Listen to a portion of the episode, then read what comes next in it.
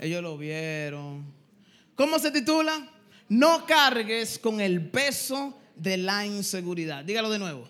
No cargues con el peso de la inseguridad. Dígale al hermano que te queda mucho. No cargues con el peso de la inseguridad. Eso pesa mucho.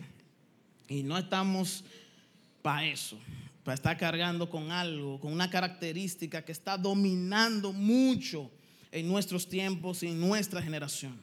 Pero hoy, en el nombre de Jesús, vamos a exponer todas nuestras inseguridades a los pies de Cristo y saldremos transformados con una perspectiva totalmente diferente a como entramos. ¿Alguien dice amén? Así que créalo por fe. Bueno, cuando las personas son inseguras, se pueden expresar de maneras muy diferentes, según su temperamento, según los valores y costumbres que uno mismo se condiciona. Costumbres y valores que uno mismo se condiciona con frecuencia, que están moldeados por experiencias del pasado.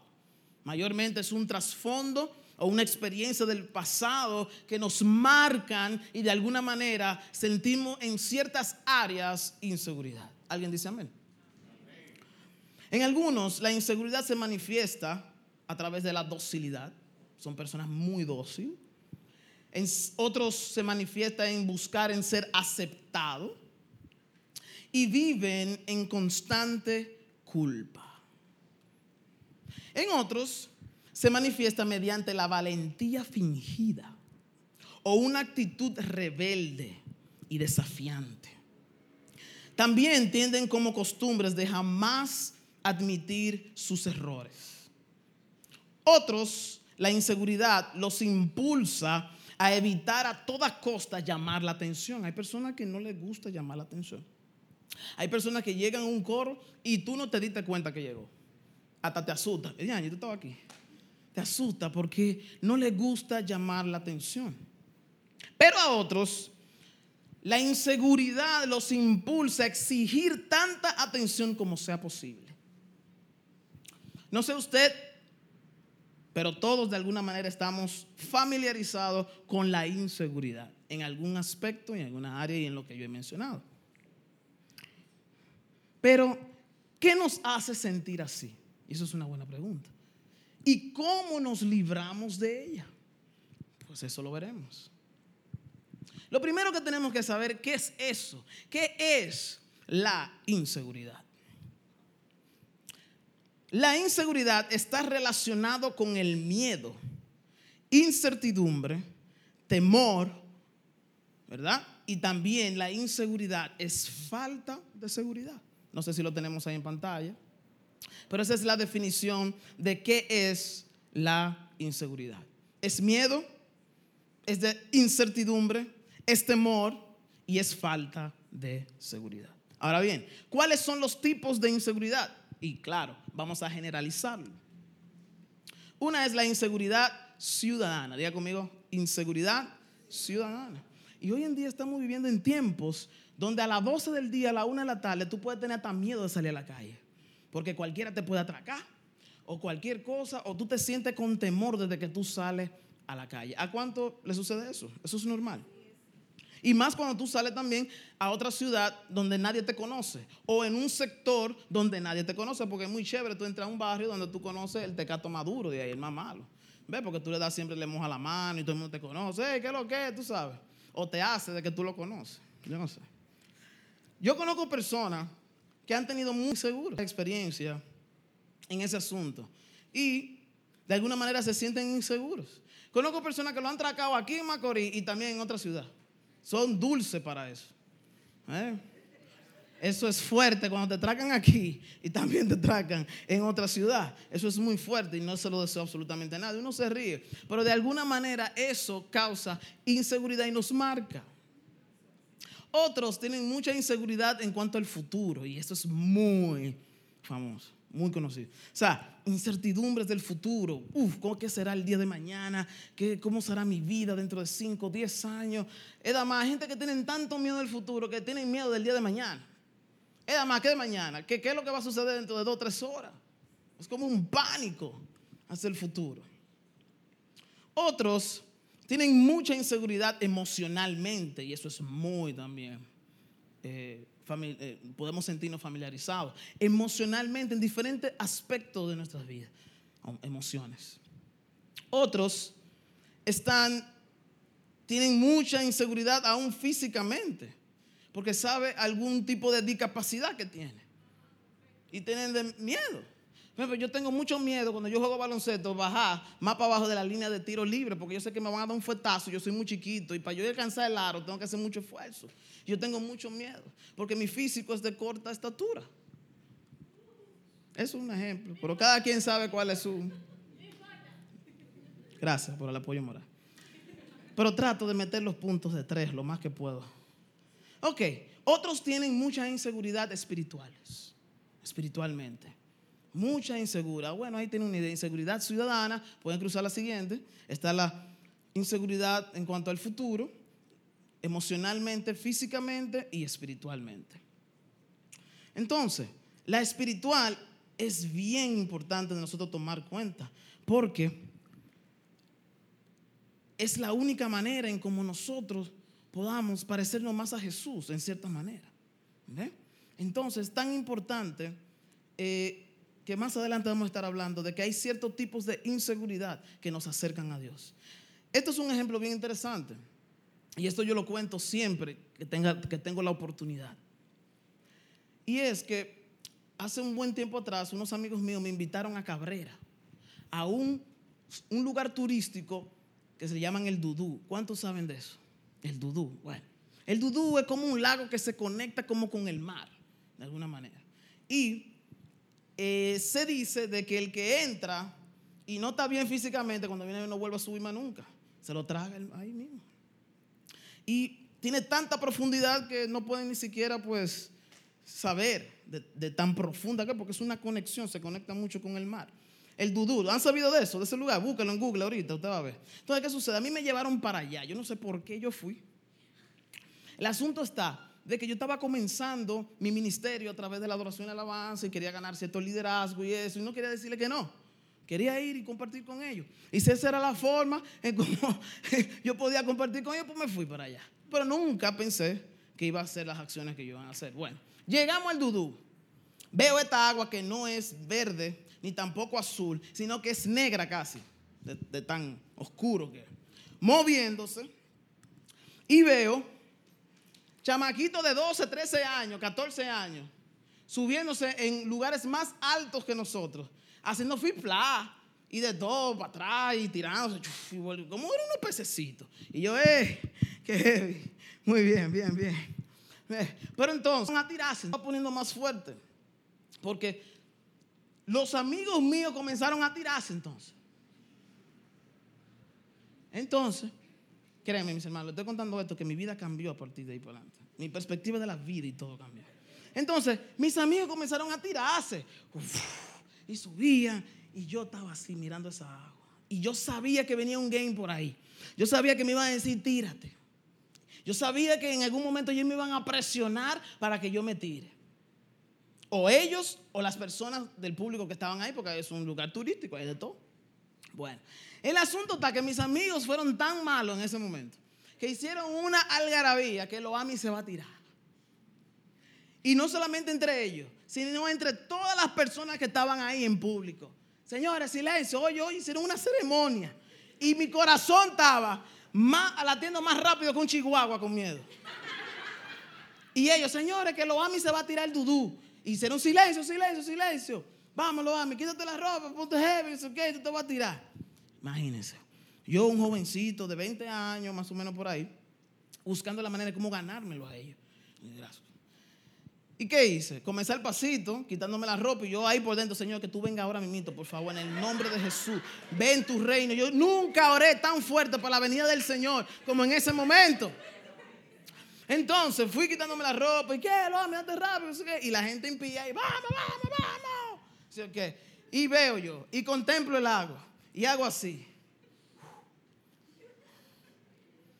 Y no estaba por eso. En una le digo yo a ellos, no, señores, ya dejen el coro, que yo hice esto para ver si ustedes iban a echar para atrás. Le dije yo a ellos, y ellos, no, tú te vas a tirar. Eso no fue lo fuerte. Sino que esas personas comenzaron, vamos, tírate, tírate. Tampoco tan eso fue tan fuerte porque yo estaba así como mirando el agua. Pero en una, ellos me dijeron, vamos líder, vamos líder. Tú puedes, vamos. Te vamos a seguir. Y si qué, como con una cuestión, como que yo soy el líder y yo tengo que hacerlo. Y ellos lo hicieron, y todos esos muchachitos tirándose así, ¡fua! ¡fua! ¡fua! Y yo viendo ese espectáculo y esta gente presionándome. Y esa gente en conversa viendo ese espectáculo. En una me dijeron esa gente en conversa, vamos, tírate, que tú eres poco hombre. Y esa fue la que me dio duro. Sucede que yo estaba, yo estaba en un momento donde tenía amores y me iba a casar como dentro de dos años, un año, una cosa así. Aparte de tener la presión de eso, tenía la presión de el liderazgo, de mostrarle de qué ejemplo tirando. Bueno, es que tú eres poco hombre, es más, tú no sirves para nada. Y comenzaron a decirme tantas cosas que, mis muchachones, yo tuve que tirarme. Y cuando ellos comenzaron y dijeron a la una, a la dos, ya a las dos, ya yo estaba en el aire ya, haciendo la siga a los pies. Vamos, vamos, toca, toca agua, toca agua y no tocaba el agua. Ya usted sabe ese espectáculo. ¡Bum! Me tiré. Tan pronto sentí agua desde que mi mente tuvo conciencia a nadar como un loco. ¡Fua! ¡Fua! ¡Fua! ¡Fua! Y yo, ay Dios mío, ¡fua! ¡Fua! Y gracias a nuestro Señor Jesucristo, yo nunca experimenté la gracia y la misericordia de Dios. Y yo salí de ese momento y gracias a Dios uno de mis amigos me jaló porque quedé sin fuerza. Porque eh, subí tan fuerte con desesperación que cuando hice así, yo dije, ayúdame, que estoy ya sin fuerza, que no puedo ya ni hacer así. Y gracias a Dios él estaba ahí mismo y me jaló. Y salí de esa. Muy bien, cuando salí de esa, no, tú un bacana, que sé qué, tú eres un hombre, que sé qué, el otro, y todo el mundo, qué. Pero ¿qué sucede? Yo en ese momento, estaba bien, yo estaba... Pero en el camino, Loami Vitorino no dijo ni una sola palabra. Sin hablar, ni una. Yo duré como dos semanas sin hablar. Como dos semanas sin hablar. ¿Cómo? Analizando la locura que yo hice. La locura que yo hice, porque eso no, es, eso no viene de mí. Esa. Para muchos dirán, oh, eso es lo más heavy. Sentir adrenalina, aventura. No, lo mío fue un reto. Que yo simplemente caí en ese anzuelo y yo comencé como a analizar. Y Dios mío, pero ¿y si a mí me hubiese dado un calambre? Mientras yo estaba tratando de subir, yo no estuviera hoy predicando, no estuviera hoy cantando. Dios mío, cualquier cosita podía suceder. O enredarme con algo dentro, ahí adentro, lo que sea. Yo pensé lo peor. ¿Ve? Y fue en ese momento donde me di cuenta. Yo dije, wow. Todos me estaban diciendo, wow, tú eres un hombre, tú eres un hombre. Wow, tú lo hiciste bien. Pero en ese momento yo dije, no, no puede ser que eso defina de que yo sea un hombre. No puede ser que yo tuve que hacer esa locura porque eso no vino de mí. Eso fue a través de una presión social, a través de una presión ministerial. Y yo dije, no, yo no haría, porque si tú me dices, ah, lo a mí de nuevo, no, mi hermano. Yo a veces de madrugada así y me asusto y me acuerdo de ese momento. ¿Por qué? Porque eso no sale de mí. Y ahí Dios me dijo, tu valor no consiste en tu complacer a las personas y dejarte presionar de eso. Y ahí en ese instante Dios comenzó a tratar conmigo, señores, yo fui otra gente a partir de ahí. ¿Ve? Y comencé a aprender poco a poco a hallarme en Cristo Jesús y no dejarme presionar por la sociedad ni por nada. Dime ahora que me tire de dudú para que tú veas. Te voy a decir, lo siento. ¿Por qué? Porque de alguna manera Tuve que cruzar por ese proceso, Dios enseñándome. Porque a la mía me pregunté, ¿y por qué Dios, si yo lo hice, no me sentí satisfecho y Dios no me quitó esa duda de que, porque hay gente que lo hace y no piensan más en eso, más nunca. Pero Dios puso eso en mí, en analizar lo que podía suceder, para enseñarme y encontrar mi identidad y ver de que mi inseguridad estaba basado en tratar de complacer a las personas y no en Cristo Jesús. ¿Alguien dice amén? Entonces, si vivimos o trabajamos con una persona deshonesta o agresiva, ¿debemos de sentirnos seguros? Una pregunta, ¿verdad que no?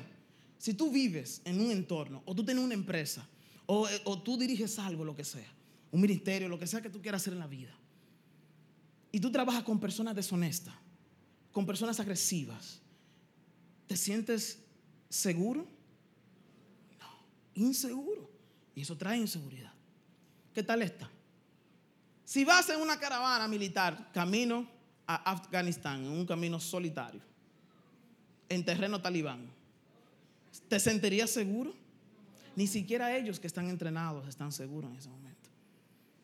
Ellos, eh, aunque están preparados para morir, ellos saben que si dan una pisada mal en una bomba, ¡boom! Ahí mismo queda su vida como si nada. O un tiro o algo. ¿Verdad que no nos vamos a sentir seguros? Entonces, nos vamos a sentir totalmente inseguros. Pues entonces es el mismo modo cuando como por primera vez sentimos convicción de pecado y nos damos cuenta de que estamos bajo la ira de Dios, cuando no estamos reconciliados en Cristo, debemos de sentirnos inseguros. Debemos. Si de alguna manera cuando tú y yo desagradamos a Dios, debe de haber en un eco una voz que grita, eso no se hace. Si tienes algún principio bíblico, más, aún moralmente, matar a una gente, si tú matas a una persona, ¿cómo te puedes sentir? Mal, aunque en el momento quizás se te fue la mano. Entonces te puedes sentir inseguro. Pero miren algo, Dios permite las inseguridades para darnos una advertencia, diga conmigo advertencia, para darnos una advertencia para hacernos saber que somos vulnerables a alguna clase de peligro. Somos vulnerables a alguna clase de peligros. El, que me dice aquí que el más macho en alguna área se siente inseguro. Y de alguna manera Dios permite esas cosas. Y todo eso para enseñarnos a tomar medidas de precaución. Para entender que tú no eres un Superman. Que en alguna área, en algún momento tú puedes sentirte inseguro.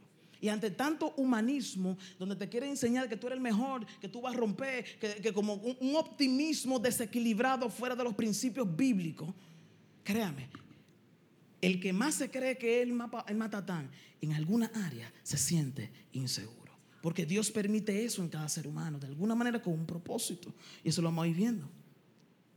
Escuchen esto. En el lenguaje, en el lenguaje cotidiano actual, lo que normalmente queremos dar a entender cuando decimos inseguridad no es solo un miedo que las circunstancias provocan, sino un temor tan recurrente que podría considerarse un estado de ánimo. Estamos viviendo en un tiempo donde hay personas que no solamente tienen áreas donde se sienten inseguros, sino ya que se vuelve un estado de ánimo. Y eso es súper peligroso en cierto sentido cuando nos vamos cruzamos la línea. Hablamos de sentirse inseguro. O podríamos referirnos a tal persona como una persona insegura. ¿Han escuchado eso? Cuando están haciendo una planificación. Y fulano de tal. Fulano de tal es muy inseguro en eso. Él no muestra seguridad. ¿Cuánto han estado en momentos así? Aún secularmente en todo. ¿Ve? Aún en exposiciones como ustedes hacen en la universidad, que el profesor se sienta muy bien todo, pero te sentiste como muy inseguro. No, no se sintió que, que tú estudiaste. Eso sucede. Cuando hablamos de una persona así, es que es una persona que tiene una grave falta de confianza en sí misma o un temor muy fuerte al rechazo. Un temor muy fuerte al rechazo y a la desaprobación de los demás. O una sensación crónica de inferioridad. Y de este lado del Cibao, tengo alrededor de 31 años. Mi amor, mí se me olvidó, 31, 32, 31. Sí, sí, son 31. Tengo 31 años, pero los 22 años que, hemos estado, que yo he estado viviendo aquí, estoy viendo que esto es muy común en nosotros. Es que nosotros sentimos un, no nos gusta el rechazo. O sea, hay, muchas personas que sienten un temor muy fuerte al rechazo a la desaprobación de los demás, qué es lo que piensan los demás, la reputación, qué es lo que van a decir de mí. Y también hay una sensación muy crónica de inferioridad. Donde por más que tú le dices, muy bien hiciste, eso no fue suficiente. Yo creo que tú tenías que hacer una ceremonia, un party, para que se sienta bien. Y eso sucede. De alguna manera, eso significa que hay, hay mucha inseguridad. Entonces, ¿de qué tenemos miedo? ¿De qué peligro nos advierte esa clase de inseguridad? Bueno, nos dice que tenemos una identidad incierta. Diga conmigo, una identidad incierta. Una identidad incierta. que se siente amenazada.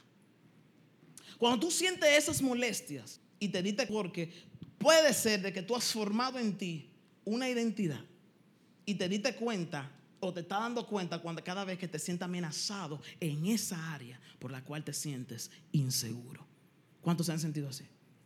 Donde tú todo está heavy, todo está chévere y tú ahí por dentro, pero ¿por qué tú dañas el momento? Porque tú sabes que por ahí viene una parte en la cual te sientes muy inseguro. Y te, es como una identidad que hemos formado en la cual nos sentimos amenazados. Y no nos gusta eso. Eso es normal. Y de alguna manera la inseguridad se relaciona y está muy conectado con la identidad. Y simplemente hoy vamos a exponer una parte de la identidad, que es la inseguridad, que a veces uno forma. ¿Dónde encuentras tu identidad? Nuestra identidad es lo que entendemos que somos, lo que entendemos que somos en lo más profundo de nuestro interior. Es nuestra esencia o lo que queremos creer y que queremos que otros crean. Eso es identidad. Entonces, la pregunta está, ¿de dónde proviene la percepción de nuestra propia identidad? Y otra pregunta muy interesante. ¿Algún día vamos a librarnos de la inseguridad? ¿Cuántos nos han hecho esa pregunta? Yo solo. de alguna manera. A veces uno grita por dentro y uno dice, wow, pero ¿hasta cuándo yo voy a tenerle miedo a eso? ¿O hasta cuándo yo me voy a sentir inseguro una y otra vez, una y otra vez? Fracaso en esa parte, en esa área. Bueno, esta pregunta no es una respuesta fundamentada solamente en lo intelectual, más bien tiene que ver con lo inmaterial. Esta respuesta la contestamos desde el corazón, porque nuestra identidad está ligada a lo que en verdad amamos, lo que queremos de veras, lo que creemos que ciertamente nos ofrece esperanza. ¿Están conmigo? Entonces, eso de, uno decir, no, yo no tengo identidad, eso que es mentira. Cada quien tenemos aquí una identidad. ¿Eh? ¿Cuál es tu identidad? Lo que más tú amas. Lo que más tú amas de veras. Eso es tu identidad. ¿Qué es tu identidad? Lo que tú crees. Y lo que tú ves que te ofrece esperanza. Lo que tú crees que lo que te da sentido, eso nosotros hemos elegido que sea nuestra identidad. Amén. Ahora bien siempre hallamos nuestra identidad en nuestro Dios. La pregunta es, ¿cuál Dios? ¿Cuál Dios? Porque hay muchos dioses. Entonces, nuestro Dios puede ser o no ser el Dios de la Biblia. Jóvenes, dicen su palabra que Dios no comparte su gloria con nada. Y diría con nada, le agrego, y con nadie. Y si queremos lo de Dios y también queremos lo que el mundo ofrece, Dios no cabe ahí porque Dios no, no, hay, no podemos tener solamente un departamento de Dios. Se supone que Él envió a su Hijo, se dio a sí mismo para Él poder llenarlo todo en todo, en todas las áreas de nuestra vida. No para un departamento, no por una área. Y Él no hizo ese sacrificio para que solamente tú lo tengas en un rinconcito, en un espacio. Nuestro Dios tiene todo el poder para saciar todas nuestras necesidades. ¿Cuánto dicen amén? Dáselo fuerte.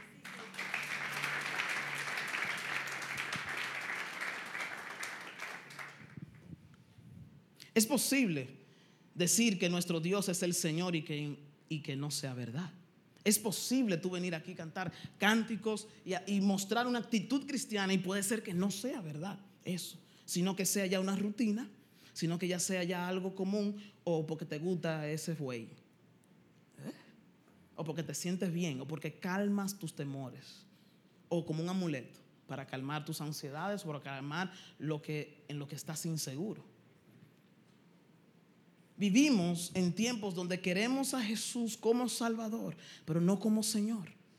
¿Están conmigo? Y para que Él pueda llenar, para que tú puedas sentir la satisfacción plena en Jesús, Jesús tiene que ir acompañado en tu vida como Señor y Salvador. nunca encontraremos en las escrituras que Jesucristo es Salvador y Señor. Siempre vamos a ver Señor adelante y luego Salvador. Entonces, para tú sentirte a salvo, con una identidad segura, debes hacer de Él tu Señor, quien gobierne tu vida y tu Rey. ¿Cuántos están diciendo? ¿Cuántos creen eso? Aunque sea lo creen. Y eso es así.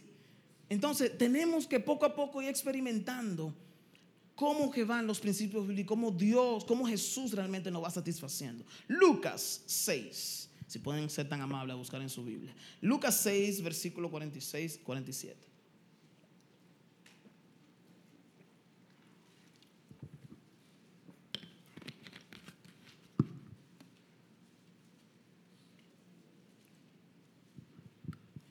Jesús se encontraba entre la multitud, escuchó a alguien voceando, Señor, Señor, Señor. Y Jesús le dijo, ¿por qué me llamáis Señor, Señor? Y no hacéis lo que yo digo. Ya, esa fue fuerte para el pobre Señor.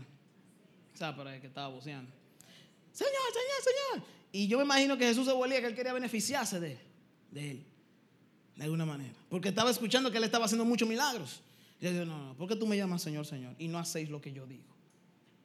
Todo aquel que viene a mí y oye mis palabras y las hace, os indicaré a quién es semejante. ¿Están conmigo? Entonces, en este proceso de santificación de nuestras vidas como cristianos, es tan importante conectar nuestro Señor, Señor y Señor cuando cantamos, cuando oramos, con hacer lo que Él nos dice. Quizá no todos los días lo podrás hacer, pero esa intención va a permanecer ahí. Y Él lo sabe cuando realmente lo hicimos mal y nos sentimos mal. Y así ya, cada vez que tú digas, Señor, Señor, aunque quizás no te portaste bien ese día con Él, Él conoce tus intenciones y de alguna manera va a suplir tu necesidad y va a entender de que tú no lo buscas a Él por un beneficio, sino que entiende que tu identidad se encuentra haciéndolo Él como Señor. ¿Alguien dice amén? Entonces, si vemos en Isaías 29:13, un versículo muy conocido, Isaías 29:13,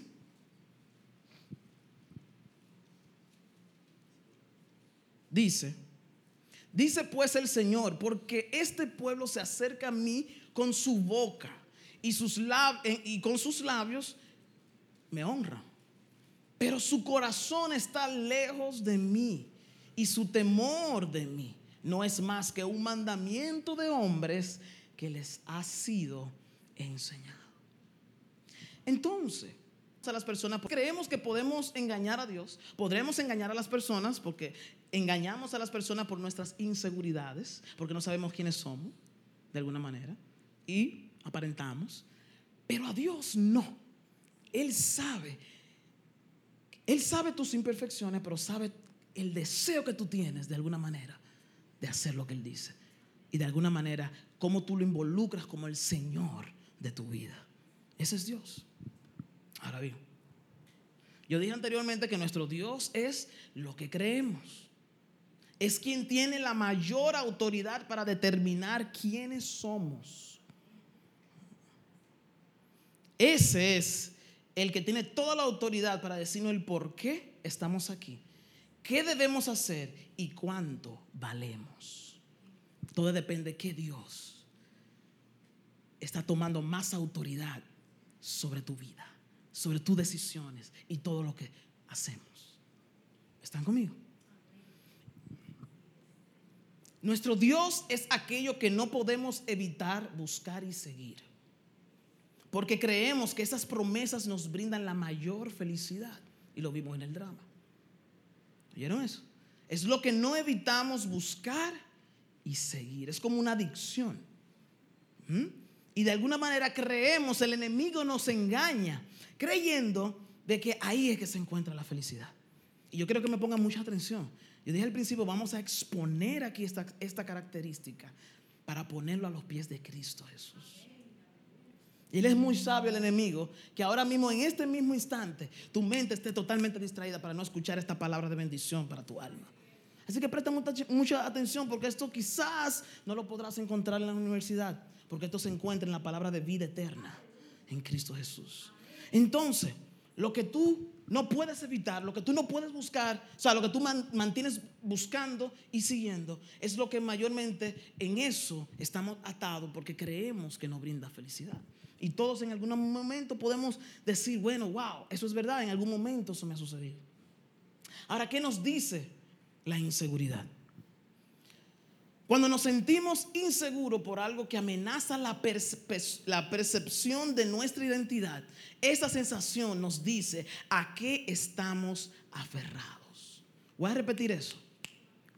Cuando nos sentimos inseguros por algo que amenaza la percepción de nuestra identidad, esa sensación nos dice a qué estamos aferrados. ¿Ok? Cuando tú sientes una amenaza, en la cual está yéndose en contra de lo que tú crees que eso va así, de lo que tú percibes que la vida es así, qué sé yo, o de lo que tú has formado como tu vida una identidad, que es una inseguridad. Entonces ahí nos dice que estamos aferrados exactamente a eso. Ejemplo.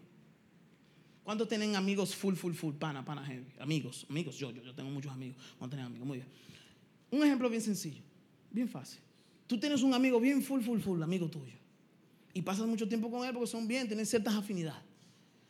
Pero de repente tú ves que ese amigo tuyo está compartiendo con otro amigo o otra amiga. Y tú te sientes como incómodo. ¿A qué llamamos a eso? Inseguridad. Por alguien yo oí que dijo celos.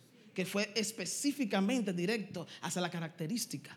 Entonces eso es, si nos sentimos incómodos porque queremos esa, esa persona solamente para nosotros y solamente para nosotros, eso es egocentrismo. Y si nos incomoda de que está hablando con otra persona, está compartiendo con otra persona y sentimos... Mm,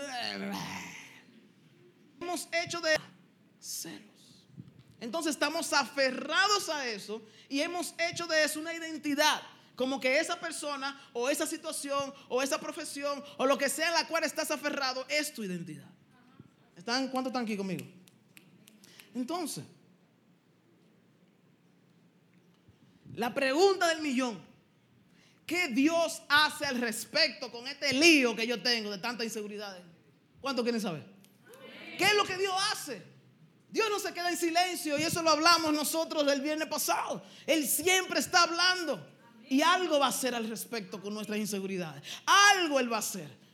Porque si Él está predestinado, Él te ha dicho que Él te ama con amor eterno, no hay nada ni nadie que va a robarte de su amor. Él dice en su palabra que, nada, que nada podrá separarte del amor de Cristo. Entonces, levanta tu fe. Porque esa inseguridad Dios la convierte en misericordia. Diga conmigo, esa inseguridad. No lo oigo, más fuerte. Esa inseguridad Dios la convierte en misericordia. ¿Y qué es eso? Contracultura. Es una loquera. Porque en el mundo no te van a enseñar eso. En el mundo esa palabra inseguridad es para tú echarte para atrás y tú no quieres ni siquiera que te lo mencionen. Pero Dios es experto en hacer de todo nuestro desastre que todo obre para bien, pero hay un factor a los que le aman. Te estamos invitando a que tú lo ames. Para que vayas viendo cómo Dios obra a través de una situación X. ¿Mm? Entonces, aunque casi nunca se siente así, que es una misericordia, vamos a ser real, vamos a ser humanos, eh, yo lo entiendo, o sea, yo lo, lo sé, pero no lo siento así. Se siente como un fracaso cuando estoy inseguro. Se siente como una condenación. Nos pesa, nos hace sentir vulnerables y nos da incertidumbre. Pero ¿saben algo? Solo tenemos dos opciones en momentos así o humillarnos o hundirnos más en el pecado o experimentar su gracia y misericordia. ¿Oyeron eso? Hay dos opciones. Cuando Dios interviene, Él te está hablando y nos da un dique libre albedrío, porque además son dos opciones. Porque si hace un libre albedrío tuviera como 100 formas de cómo. No, no. Son dos cosas. Es un libre albedrío basado en dos formas en las cuales podemos salir de eso o hundirnos más en eso, hacer de nuestras inseguridades nuestra identidad, aferrarnos a eso, o experimentar, diga conmigo experimentar, experimentar su gracia y su misericordia. Dios permite eso para que experimentemos su gracia y misericordia. ¿Y cuántos están dispuestos a poder experimentar eso? Sí, yo prefiero eso. Yo no sé ustedes, pero yo prefiero eso. Yo prefiero experimentar su gracia y misericordia en los momentos más difíciles de nuestra vida. A hundirme más en eso y creer en las mentiras del diablo, del enemigo. La inseguridad, la inseguridad en nosotros trata de evitar a las personas o situaciones que la haga despertar. Intenta buscar varias formas de afirmación personal de uno mismo justificarse y aún también una afirmación personal por parte de los demás. La inseguridad busca la manera de huir a otras cosas.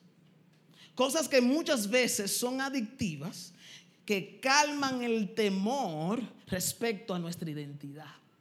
Busca algo que nos distrae. Eso es lo que hace la inseguridad. ¿O qué es lo que hace la inseguridad? Fantasear para, para escapar del problema temporal. Eso es lo que hace la inseguridad. Tú haces así, en un momento de inseguridad, ¿qué tú agarras? A veces, si no estamos firmes en Cristo, agarramos en lo, en lo que sea, en lo que somos más débiles carnalmente. ¿Cuántos están conmigo aquí?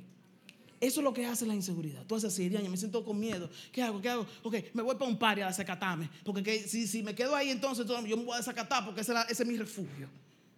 ¿Están aquí? Yo no sé cuál es tu refugio, que no es el refugio en Cristo. Pero la inseguridad nos impulsa, si no lo cogemos de la mejor manera, para experimentar la gracia de Dios.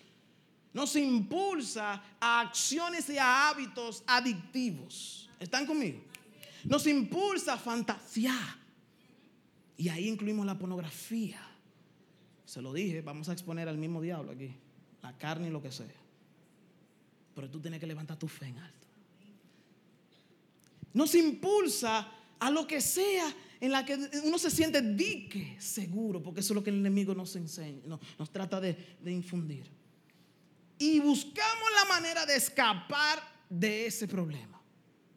Vimos cómo en el drama las redes sociales es una manera de uno distraerse. Fu, fu, eso es leído así para arriba. y ahí criticamos, y ahí fantaseamos, y ahí hacemos de todo. Buscando escapar de la realidad, de lo que realmente necesita nuestra alma. Yo no sé cuál es. Puede ser hasta cosas que son legítimas, que no son malas, que uno lo ha convertido como un refugio. Los deportes, por ejemplo. Y tú tienes que ganar, porque si tú no ganas te fajas la trompa con quien sea. ¿Por qué? Porque tú vas a ir a jugar ahí para tú demostrar que tú eres seguro, pero tú estás inseguro. Porque estás cogiendo eso de una manera equivocada. Sea el deporte, sea la música. Tú dices, wow. Y te recuerda la música cuando escuchaba antes en el mundo. Y te va por ahí porque, mira, Dios sabe cuáles son nuestras debilidades. ¿Y sabe quién también? El enemigo. ¿Sabe por qué? Porque nosotros se la presentamos. Nosotros le decimos, mira, yo soy débil en esto, el diablo. Y el diablo dice, sí, sí, sí, sigue enseñando todo lo que tú eres débil. Para que tú caigas en mi trampa. En el mismo negocio que yo he hecho desde el Génesis con Eva y Adán y Eva. ¿Acaso Dios dijo? ¿Mm? ¿Acaso la iglesia? ¿Acaso el pastor dijo? Esos son mandamientos de hombre. Eso lo escribieron hombres. A lo que tú sientas. Porque es la misma oferta. ¿Estamos aquí? Entonces nosotros tenemos que vivir en este mundo sobrio. Diga conmigo, sobrio. Sobrio porque nuestro escape no está en nada de eso. Ni siquiera en los legítimos. Ni siquiera en tu profesión. Ah, yo sea un profesional, entonces yo seré alguien. Eso es mentira del diablo. Tu valor no se encuentra en eso. Ni en nada de lo que nosotros podamos pensar que sea terrenal. Si es parte de uno poder lograr algo, pero no para nosotros aferrarnos a eso. O aferrarnos a alguien. Que si esa persona un día no nos ama, se nos acabó el mundo. Se acabó todo. Porque ese es el Dios que nosotros hemos estado eligiendo. Y esa es la identidad que se ha estado formando en nuestras vidas. Pero hay un eco en tu interior. Si tú amas a Dios y tú eres de Dios y tú lo sabes que sí, que te dice, ese no eres tú. Ese no eres tú. Tú eres hijo de Dios. Entonces yo te digo en esta noche, joven, no huyas de la inseguridad. No huyas. No huyas. Enfréntalas. no huye. No diga, ay, ay, ahí viene lo que, yo, lo que yo tengo miedo, me voy. O huye o escapa. No, no huyes de la inseguridad. Casi siempre la evitamos. Nos lleva por un rumbo siempre mayormente equivocado. Si tú no, si tú, si tú huyes de tu realidad, de lo que tú tienes que presentarle a Dios, siempre te va a llevar al lugar equivocado, a un rumbo que no es la voluntad de Dios. La voluntad de Dios es, es que nosotros podamos rendirlo ante Él. Decirle, Señor, mira, este soy yo. Yo soy débil en eso y siento cierta adicción en esto. Y necesito tu intervención de que tú vengas ahora y que yo pueda sentir y ver el poder de la cruz. ¿Cuánto está entendiendo lo que yo estoy diciendo? ¿Eh? Eso es tremendo. Esos rumbos equivocados casi siempre son medicinas solamente para aliviar el dolor, pero no para curarlo. ¿Oyeron eso? Eso que tú crees que tú dices, ah, que yo me, ah, ya, me desahogué, ya, me masturbé, ya, vi pornografía, ya, gané 10 juegos en basquetbol, en pelota, ya. Eso alivia, pero no cura. Eso alivia, pero no. Yo sí te puedo decir dónde está la cura. Yo sí te puedo decir, tú lo sabes dónde está la cura. ¿Cuántos aquí saben dónde, dónde está la cura? Conlleva una acción que no podemos temer. Conlleva una acción en la cual no podemos aparentar delante de aquel que sabe todas las cosas. Y es decirle, Señor, aquí están mis debilidades. Soy tuyo. Haz algo.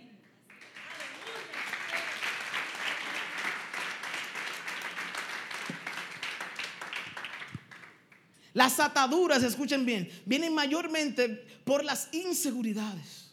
Y el enemigo nos hace creer que es ya una identidad en nosotros y eso es mentira. Yo soy un fracasado. Recuerden de que la inseguridad también viene a través de nuestros trasfondos del pasado. Y a veces tenemos en nuestra mente un eco de personas que nosotros amamos que nos dijo una vez, tú no sirves para nada. Y eso se vuelve como un eco ahí adentro. Y eso es lo que hace que tú no des el próximo paso para parecerte más a Jesús. Y tú dices, no, es que yo entonces yo no soy digno de Jesús y te vuelvo como una víctima, que tú no eres digno. ¿Por qué es eso? De tal manera amó Dios al mundo que ha dado su Hijo para que todo aquel que en Él que, uh, hay un factor, creer, tenga vida eterna. Tenga vida eterna. Cuando esas inseguridades son esas inseguridades en nuestra vida son para que la examinemos. Diga conmigo, para examinarlo. Vamos, vamos, vamos, digo, ¿para qué son? Para examinarlo, no para que, sí, ya eso pasó. Tenemos miedo de enfrentarlo. Sí, sí, sí, ya eso pasó. Yo le dije barriga verde a él, yo le dije de todo, pero ya nosotros somos gente grande aquí, todo. Ya eso pasó. Tú le tienes miedo entonces a la confrontación, o le tienes miedo al perdón, o le tienes miedo a ser rechazado. Porque eso sucede. Eso es bien fuerte cuando tú andas buscando que te perdonen y el otro dice no. Pero tú no entiendes de que tú cumpliste con Dios, que es lo más importante. ¿Oyeron eso? Tú cumpliste para que tengas la paz de Dios. Hay tantas cosas que oímos. Pero eso es, la, inseguridad es para que nosotros la examinemos y así escapar de los peligros. Usemos esas debilidades para acercarnos a la misericordia de Dios. ¿Oyeron eso? Usen lo que tú eres más débil, ¿verdad? Para acercarte y poder experimentar algo, no religión, no una rutina, la misericordia de Dios. ¿A cuánto aquí Dios lo ha sacado de lo más profundo? Levante sus manos. ¿A cuánto Dios lo ha, librado de, de, situaciones donde tú dices, Dios mío, yo me estaba ahogando, yo por poco me iba a morir? Y Él me, con su brazo fuerte, me agarró, me sostuvo y pude experimentar su misericordia. ¿Cuánto han podido experimentar su misericordia? Es para, eso es para que cada vez que tú sientas que tú fracases, eso se te ponga, hay algo que venga a tu mente y es misericordia. De que aún hay tiempo, mientras haya fe en la tierra, mientras tú, te, tú creas, hay esperanza, hay misericordia en la cual tú debes de experimentar, porque estos caminos no son para perfectos, estos caminos para nosotros perfeccionarnos en Jesús. Y siempre tendremos algo por la cual parecernos más a Jesús. Esto es un camino sin fin hasta que Él venga. Pero de creer, de perseverar. De perseverar, porque esto no es para cobarde, es para valiente, que diga, yo no me voy a dejar dominar por las cosas del mundo, por lo que mi carne quiera. ¿Alguien dice amén? Escuchen esto, esa clase de inseguridad es un calibrador de Dios en nuestras almas. Increíble, de uno poder ver esto de una perspectiva diferente. Es como un, un, calibrador de Dios en nuestras almas. Nos informa que algo está mal con lo que oímos. Nos informa que otros ídolos nos dicen acerca de quiénes somos. Escuchamos otros ídolos que nos dicen quiénes somos. O sea que de alguna manera las inseguridades, si lo vemos de esta perspectiva, es Dios hablándonos. Y nosotros haciéndonos lo loco en no escucharlo. El Evangelio es un camino de locura para los que no entienden. Pero es increíble tú puedes toparte con algo donde tú dices, en serio, o sea, cada vez que yo no hago algo bien hecho, Dios me está hablando. Es como, como que esto. Dios me está hablando y te está diciendo algo interesante. Y es que hay algo mal que está sucediendo con lo que tú diariamente estás escuchando, lo que tú diariamente estás leyendo, lo que tú diariamente estás con quién más te estás juntando o lo que sea. Es Dios diciéndote, soy yo. No las cosas del mundo, soy yo a quien tú necesitas. No los ídolos que te viven diciendo quién tú eres.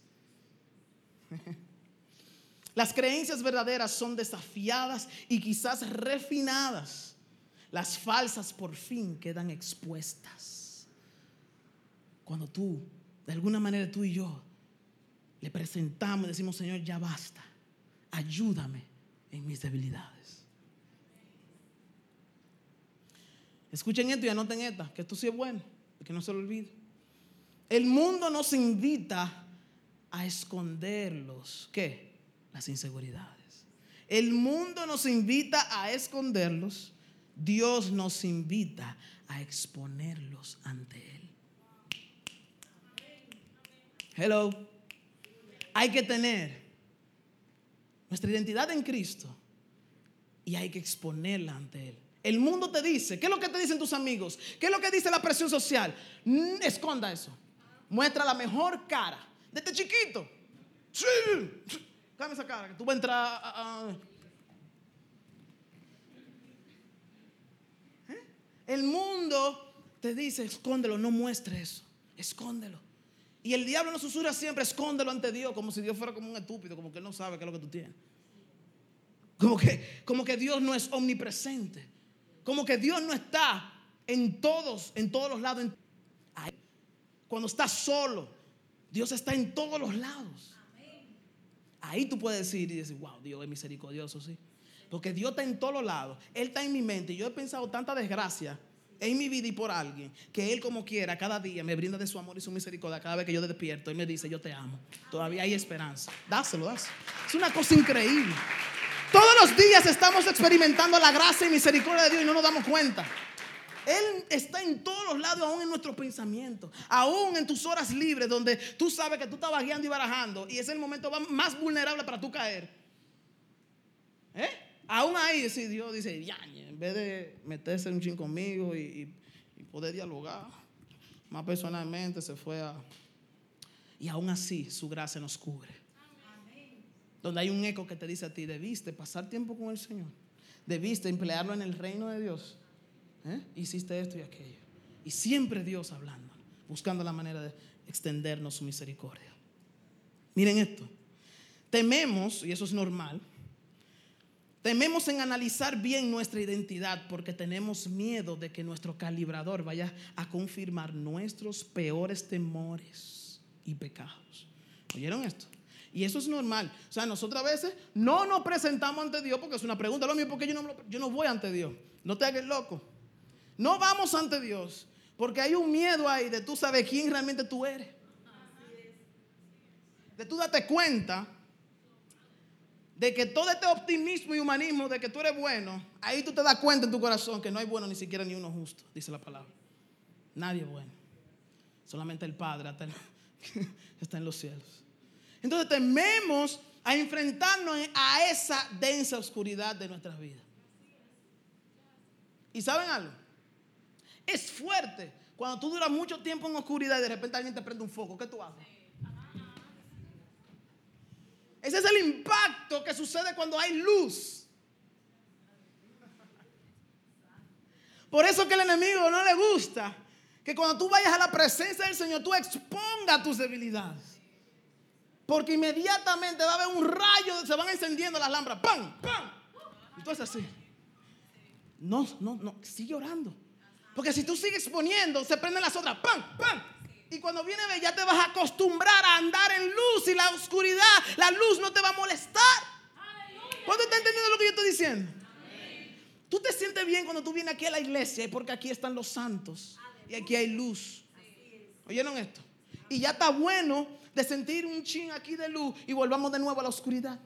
Lo que tú experimentas aquí en la adoración, tú dices, ay Señor, por favor, yo quiero experimentar esto siempre comienzas a hacer las acciones con la cual te vaya a llevar a la luz de Cristo. Y eso es la palabra de Dios, que es como lámpara que te va a alumbrar y te va a decir qué hacer y qué no. A medida que tú vayas conociéndolo a Él y hacerlo más personal en tu vida.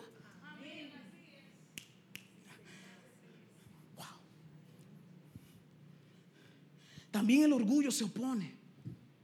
Se opone para que, para que no podamos realmente experimentar la luz de Cristo. Dice en Romanos 7, 18, si pueden ser tan amables conmigo, alguien puede identificarse. Y ese, y es el apóstol Pablo con esto.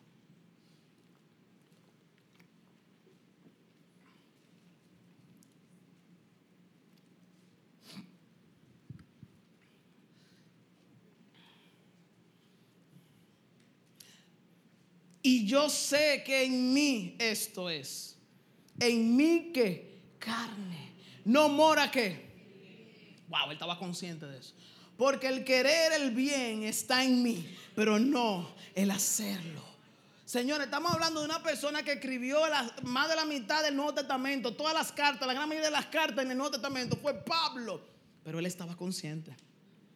Es él se expuso ante Dios ahí. Y eso es lo que hacía de que él cada día más afirmara su fe. Porque es que nosotros no podemos tener miedo delante de Dios para exponer nuestras debilidades. Y él, el mismo apóstol Pablo, dijo, mira, el querer el bien está en mí. ¿Cuántos no quieren hacer bien? Todo el mundo quiere hacer bien. ¿Por qué? Es una loquera hacer mal. Lo que pasa es que nos dejamos dominar por la carne. El querer en mí, en mí está el querer hacer el bien, pero no el que, el ejecutarlo, el hacerlo. Por eso es que mientras más luz tengamos, que a través de la palabra de Dios más impulso tendremos para hacer el bien. No solamente saberlo, sino ejecutarlo y hacerlo. Hay un eco en tu corazón que te dice cuando tú haces las cosas mal. Tú sabes que lo hiciste mal, tú no lo quieres hacer así, por el querer hacerlo se opone la carne. Tú sabes ese eco cuando te dice a ti, ayuna por eso. Tú sabes dónde está ese eco, donde tú ni siquiera ni quieres ni escucharlo de tu líder, de alguien que, tú sabes que te va a aconsejar y te va a decir que es lo mismo. Porque todo, oye, el resumen de todo el consejo es, ora y lea la Biblia. Mi hermano, mire, eso es resumen y usted lo sabe y yo. Y ese es el eco que siempre va a estar retumbando, que te dice, ora, lee mi palabra, pasa tiempo conmigo, hazme más personal. Yo quiero, Dios siempre está dispuesto. Dice la palabra que el Espíritu siempre está dispuesto. Es la carne la que se opone. Hay que elegir, que para mí no es libre albedrío. Hay que elegir la que tú sabes cuál tú tienes que elegir. Lo que tu espíritu necesita, lo que tu alma, lo que, lo, lo que está ahí adentro, la necesidad de tu alma necesita, con la cual tú estás tratando de llenarlo con toda la basura de este mundo que no satisface. Y ya eso era todo, te graduaste y ya se acabó, ¿qué sigue? Seguí estudiando. Bueno, mi hermano, hay que seguir estudiando porque siempre hay que hacer algo. Ah, pero la presencia de Dios, la presencia de Dios es el que te dice quién tú eres. Dios es el que te dice, mira, para esto fue que yo te creé, ven, ven, ven. Tan solo humíllate y haz la acción. Haz la acción. Hazlo. Hazlo. Y experimentarás el vivir la vida de Cristo aquí en la tierra. ¿Alguien dice amén? Ya estamos casi terminando. En Hebreos 4:13 dice, y sabemos que nuestra, nuestras almas están desnudas y expuestas ante los ojos de aquel a quien tenemos que dar cuenta. Todavía cargamos con aquel instinto de la caída desde el principio del Génesis. Y sí, cuando hacemos algo malo, nos da vergüenza y eso es normal. ¿Qué hizo Adán y Eva de este pecado? Hoy en día ya eso no. Lo que más tú estás viendo es eh, eh, exponiendo el cuerpo. Se ha ido perdiendo la vergüenza porque eso es lo que hace el pecado. Se vuelve una identidad en tu vida que ya ni eso te da vergüenza ni nada. Bueno, es otro tema. El asunto está de que uno pierde, hoy en día hasta pierde en el pudor y todo ese asunto. Pero es normal sentir vergüenza, ya hablando en un término espiritual, delante de Dios, cuando uno hace algo mal. ¿Ve? Y eso es, lo que, eso es lo que hace la presencia y la santidad de Dios. ¿Ve? Que uno se sienta un poquito como, ¿ve? Pero, créenme, cada una de esto, como dijimos, o inseguridades, no es solamente una advertencia, escuchen esto como dijimos al principio, sino también que es una invitación. Diga conmigo una invitación.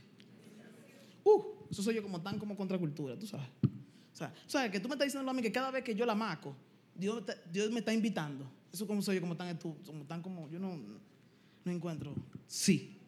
Cada vez que tú la macas, como dicen por ahí. Es así que lo dicen, porque yo no sé mucho de tigueraje. Es Eso mismo. Cada vez que tú la macas, Dios te está diciendo, ven. ¿Y cuánto han podido experimentar eso? Que aunque duela a lo primero, duele muchísimo, pero después que tú haces la acción, que tú oyes la voz del Espíritu como esta noche que te está invitando a un Cristo que te está diciendo, ven, todo cambia, todo es transformado. Cuando nos sentimos inseguros, Dios nos, nos, está invitando a escapar del peligro de las falsas creencias acerca de quiénes somos, de quiénes creemos quiénes somos. ¿Eh? Y todas esas preguntas del por qué yo estoy aquí, o qué yo debo de hacer, o cuál es mi valor personal, todo eso se va, toda esa pregunta cuando tú recibes la invitación de Cristo que te está diciendo todos los días, ven.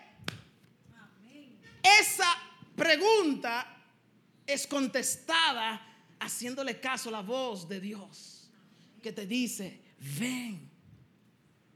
Porque entre más entendemos el Evangelio de Jesucristo, más hallaremos que es el final de todas nuestras inseguridades. Mientras más tú conoces el Evangelio de Cristo, más tú vas viendo de que se va como terminando todo, porque todo se termina en una palabra. Todas nuestras inseguridades se terminan en una sola en un nombre que se llama que Jesús, nuestro Salvador. Entonces te pregunto, ¿has pecado? Sí, lo hago. ¿Has pecado mucho? no, tú, no sabes nada. Pues en Colosenses, capítulo 1, del 13 al 14, vayan conmigo, Colosenses, capítulo 1, del 13 al 14, nos hay una promesa ahí preciosísima si tú crees que no hay salvación con todo lo que tú has hecho o lo que estás haciendo, escucha esto de parte del Señor. Porque Cristo, el cual nos ha librado de la potestad de las tinieblas y trasladado al reino de su amado Hijo, en quien tenemos redención por su sangre, el perdón de pecados. En Cristo encontramos eso, perdón. Y si tú nunca has podido experimentar el perdón, Dios está aquí para decirte, yo estoy loco para que tú experimentes lo que es el perdón. Amén. Entonces te hago otra pregunta. ¿Te sientes huérfano? En Cristo hemos sido adoptados por Dios para ser sus hijos y ahora somos miembros de su familia y herederos de todas las cosas con Cristo. En Efesios 2, 19, la nueva traducción viviente, recuerden que yo soy un chico de NTV. Dice, así que ahora ustedes, escuchen esto, así que ahora, agarra esta promesa, así que ahora ustedes, los gentiles, sea, nosotros, ya no son unos desconocidos ni extranjeros. Son ciudadanos junto con todo el pueblo santo de Dios. Son miembros de la familia de Dios. Porque en Cristo hay reconciliación. En Cristo es que está nuestra identidad. Te hago otra pregunta te sientes fracasado y miserable, en Cristo todos los fracasos nos ayudan para bien. En Romanos dice que a todos los que aman a Dios, todas las cosas les ayudan a bien. Te sientes débil, inepto, en débil. Puedes encontrar algo interesante. Dios ama escoger lo débil. Eso se oye como tan. eso, eso es lo que tú vas a escuchar en todas las superaciones personales de todos los grupitos que tú vas. Dios le gusta escoger lo débil, porque cuando somos débiles, Él promete que con su gracia será suficiente para nosotros, de tal manera que podamos aprender a gloriarnos en nuestras debilidades, porque su poder se perfecciona en nuestras debilidades. Es una locura gloriarnos en nuestras debilidades. Porque ahí tú le estás diciendo, Señor, no soy yo, eres tú en mí. Ahí tú estás poniendo a un lado todos tus talentos. Tú estás diciendo, no, no, no, que, que todo esto es pasajero, no es que nada de esto me llena. Eres tú en mí. Cuando tú y yo reconocemos que somos débiles, estamos dando un espacio al Espíritu Santo. Le estamos dando un espacio a Jesús a entrar. Para hacernos fuertes en medio de un mundo de tanto dolor y sufrimiento. Wow. Fue por eso que el apóstol dijo que todo él estima por basura para ganar a Cristo. Porque llegó a ese clímax, él llegó como a entender de que no hay nada que él pueda hacer para satisfacer a este mundo, las personas y aún el mismo Dios, sino es a través de Cristo. Wow. No sé, yo, yo no sé cómo tú te sientes, te sientes insignificante o despreciable. En Cristo fuimos escogidos por Dios, quien según su propósito nos asignó una función única y necesaria en su cuerpo. O sea que, wow, Él te da propósito, eso es increíble, identidad y propósito. Propósito para vivir, propósito para trabajar en su reino. Él es el único que nos va a, va a enfocar, nos va a enfocar en medio de tanta bulla y tanto ruido de este mundo. Ahora, Cristo es nuestra identidad. Levanta tus manos si tú eres, quieres eso. Cristo es nuestra identidad. Eso es lo que significa ser cristiano. De que Él es el autor de nuestra salvación. Eso es lo que es ser un cristiano auténtico. Llevamos el sello del Espíritu Santo, llevamos a Cristo. En Cristo nacemos de nuevo. Somos nuevas personas. Así que te digo algo, joven, deja a un lado el peso de la inseguridad. No cargues con el peso de la inseguridad. Si estas promesas no, no nos satisfacen, si necesitamos la aprobación de los demás para sentirnos con validez, si las críticas o el rechazo nos debilitan, si vemos, si vemos que un ciclo de desobediencia a Dios, si queremos evadir la atención o exigirla, si estamos atrapados en pecados cotidianos o adictivos que no nos permiten aliviar nuestros temores, entonces nuestra inseguridad nos indica que tenemos un problema. Y es que hemos elegido el ídolo, un ídolo. No hemos elegido a Cristo. Y si usted te siente así, Dios te está diciendo y te está invitando, soy yo. Ven. Eso significa algo, jóvenes, y yo no sé si usted está dispuesto a hacerlo. Eso significa que tenemos un Dios falso que tenemos que tumbar, que tenemos que derribar, que tenemos que quitar del medio. Y para eso, si tú tienes que dar siete vueltas, como lo hizo Josué con Jericó, hazlo. Haz la locura que Dios te manda a hacer. Lo que sea, si tienes que trayarte, si tienes que sacar un tiempo para tú decirle todo al Señor, hazlo cuanto antes. Porque tú estás, eso, eso hace que se derrumbe, que se tumbe todo lo que, ese peso de pecado, esa necesidad de, seguir desagradando a, a, tu Dios. Wow. Cierra los ojos ahí donde tú estás. Cierra los ojos.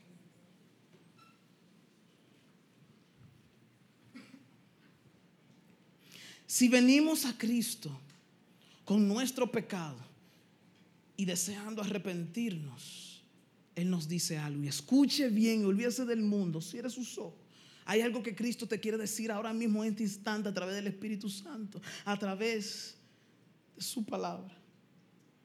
Él te dice en esta noche, no te voy a condenar porque fui condenado por ti. Ven a mí y te haré descansar. Te amaré para siempre y nunca te fallaré. Te llenaré de la paz que sobrepasa todo entendimiento. Te voy a hacer más seguro de lo que jamás soñaste. Significa que hay un final para la inseguridad y todas las batallas carnales que ella genera. Y todo eso termina en Jesús. En Jesús. Y si eso es lo único que tú puedes decir, dilo. Jesús. Jesús. Ese es el nombre a la cual el reino de las tinieblas y tu mayor temor le tienen miedo cuando tú mencionas a Jesús. Ahí es donde viene la obra de transformación sobre tu vida. Ahí es donde ese pesar, esa carga, tú vas a encontrar a tu amado para quitártelo de encima. En Jesús. Te invito a que te pongas de pie.